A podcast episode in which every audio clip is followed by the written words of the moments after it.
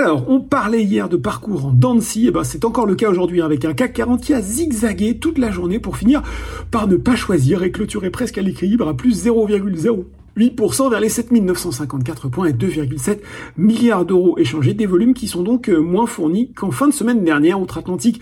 On a eu droit côté statistique à la seconde estimation de la croissance américaine pour le quatrième trimestre 2023. Elle a été légèrement abaissée de 3,3 à 3,2%. Les marchés américains qui, eux, se replient vers 18 heures avec un Dow Jones à moins 0,46 et un Nasdaq à moins 0,25. On notera quand même le bon euh, de 8% à 10 B1 après avoir présenté des résultats et des objectifs meilleurs qu'anticipés. On regarde tout de suite les valeurs en hausse à Paris. Eh bien, Cofas a assuré aujourd'hui sur le SBF 120, l'assureur crédit qui a annoncé un résultat opérationnel 2023 d'un peu plus de 362 millions d'euros en hausse de 1,6% à périmètre échange constant.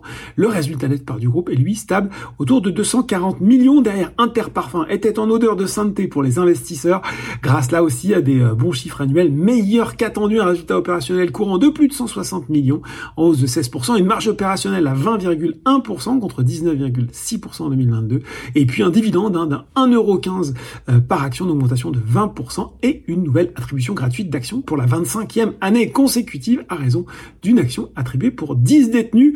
Atos s'apprécie également alors qu'il annonce ce à quoi presque tout le monde s'attendait euh, désormais, la fin des négociations exclusives entamées avec la société de Daniel Kretinsky euh, pour la cession de sa branche Tech Foundation sur le CAC 47.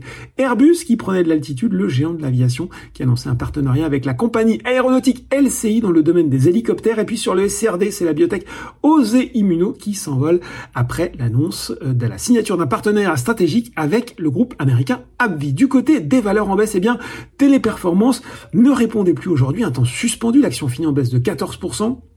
Elle a lâché jusqu'à 28% à mi-séance. Alors le groupe hein, a, communiqué, il a expliqué que ce fort mouvement sur le titre avait été causé par, je cite, une action de communication en provenance d'un acteur du secteur financier qui annonçait, là aussi je cite, une automatisation élevée de ses processus dans le domaine de la relation client.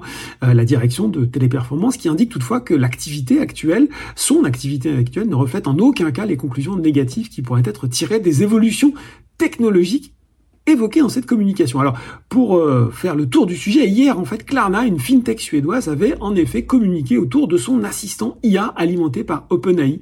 Et, elle expliquait que cet assistant avait cumulé 2,3 millions de conversations en l'espace d'un mois, soit les deux tiers des discussions du service client de Klarna. Et puis, elle expliquait que cet outil réalisait le travail de 700 agents à temps plein avec le même score de satisfaction client que les agents humains. Voilà, en, tout cas, les investisseurs ont une, une lecture euh, défavorable pour l'action téléperformance de cette, de cette communication, d'où la rectification, ou en tout cas la précision, les précisions apportées par la direction du groupe. Enfin, séance compliquée aussi pour Worldline, spécialiste des paiements, qui a fait état d'une hausse de 6% de son chiffre d'affaires annuel, indiquant toutefois que le résultat net par du groupe avait reculé en raison d'une dépréciation pour écart d'acquisition d'une valeur de 1,15 milliard d'euros liée à ses activités de service aux commerçants. Et puis sur le SRD, Casino, c'est des 21,8% le distributeur qui a publié une perte nette de 5,7 milliards d'euros en 2023 et puis qui a renoncé euh, à ses objectifs de résultats à horizon 2028 et s'est abstenu d'établir de nouvelles perspectives pour 2024 en raison du changement de contrôle au niveau de son actionnariat. Voilà, c'est tout pour ce soir. C'était un peu long hein, ce soir, mais il y avait des choses à dire.